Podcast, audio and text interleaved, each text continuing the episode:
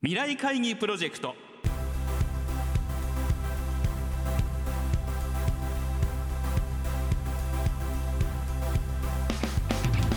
この番組は人類は〇〇社会へと向かうをキーワードに企業トップが提示する日本の未来に向けたさまざまな課題について皆さんと共に解決策を考える日本経済新聞未来面の紙面と連動したプロジェクトです。今回は株式会社資生堂代表取締役社長 CEO 魚谷正彦さんにご登場いただき魚谷社長からリスナーの皆さんに課題を発表していただきます。魚谷社長からの課題に対するアイデアの応募方法などは番組の後半でお知らせいたします。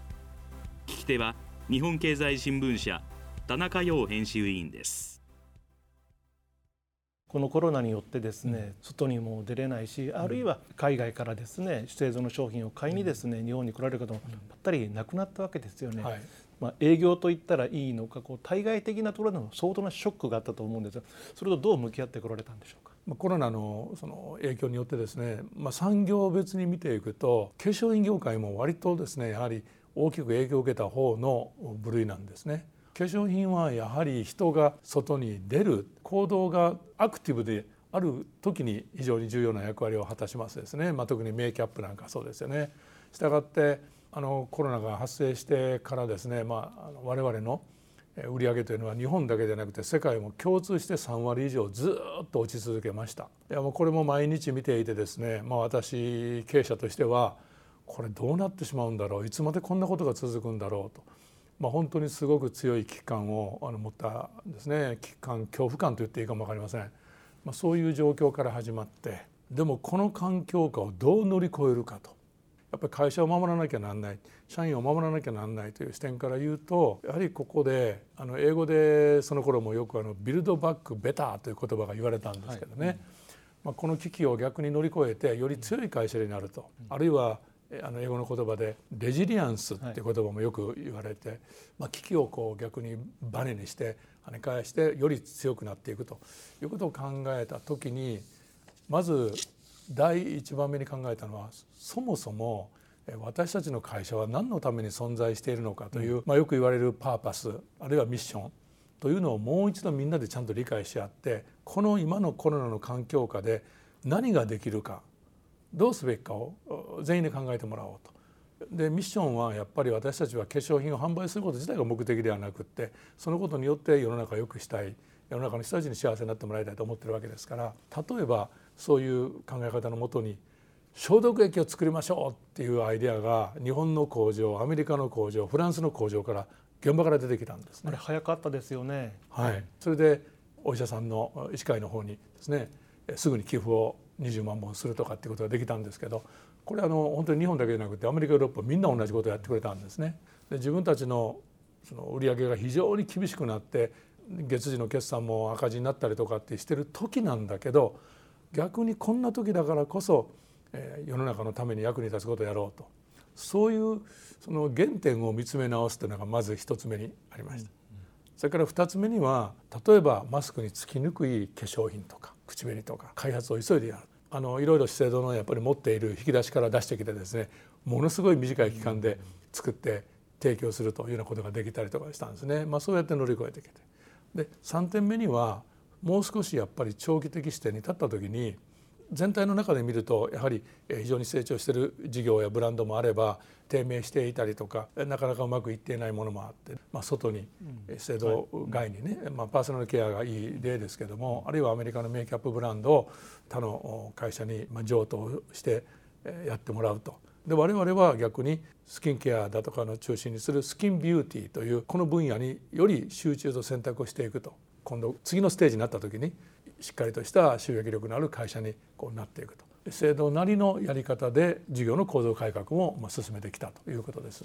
変化が激しい2年半、3年だったと思いますよね。でそういう中でこのまあ本業である化粧品っていうふうなものはまあある意味まあずっと変わらずあの事業の核として手掛けられてるっていう中で変わっていかざるを得ないものとこう歴史を守るために実は変わらない部分っていうふうなものもあると思うんですけれども、はい、そのあたりはどういうふうにお考えになられてるんですか？もしまあ一言で言うとすると、ヘリテージとイノベーションは変えてはいけないものがあると思うんです。でヘリテージというのはやはりまあ、歴史というふうにこう訳されたり、まあ、遺産とこうね訳されたりしますけどもあの僕はもう少し深くこう考えますと企業の存在意義の部分だと思うんです。資生堂150年前に1872年に創業したとでその時も薬局なんですけどもいい薬を世の中に提供して人々のその生活を良くしたいって、まあ、そこから西洋のその調剤薬局を始められたわけですけどもまあ、その思いはずっとその後それが化粧品事業になったり資生堂パーラーになったりしてますけどもやっぱり一貫してこの会社の根底に流れてるもんなんですね。まあ、幹なわけですよね。幹なわけです。大きな太い幹です。でもう一つイノベーションと言ってるのはこういうことを実現するときにもし資生堂のその事業の中でのいろんな要素をまあどれも大事なんですけど一つもし言うとしたら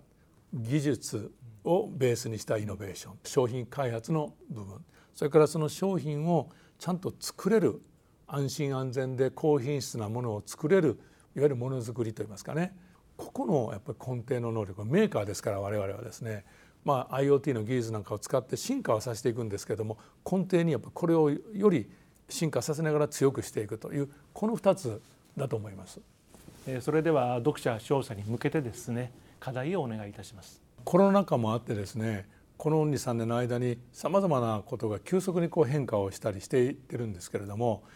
これからを考えた時に変わらないものあるいは変えてはいけない普遍的なものって一体何だろうかと。もちろん変わっていくもの変えていくものもいっぱいあると思うんですけどその根底にある変わらないものって何だろうかっていうのをぜひ皆さんに考えていただければと思います。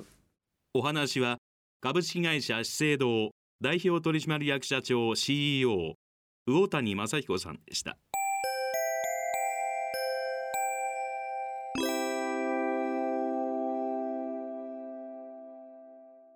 今回魚谷社長から発表された課題は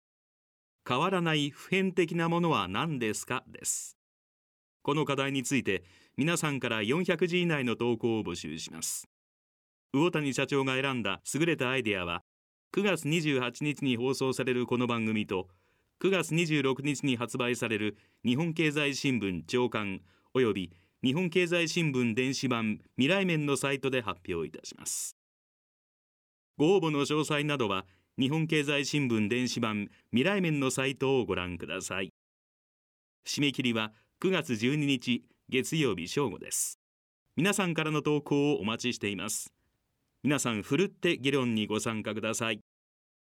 番組はラジオ日経番組特設ウェブサイトにアクセスしていただき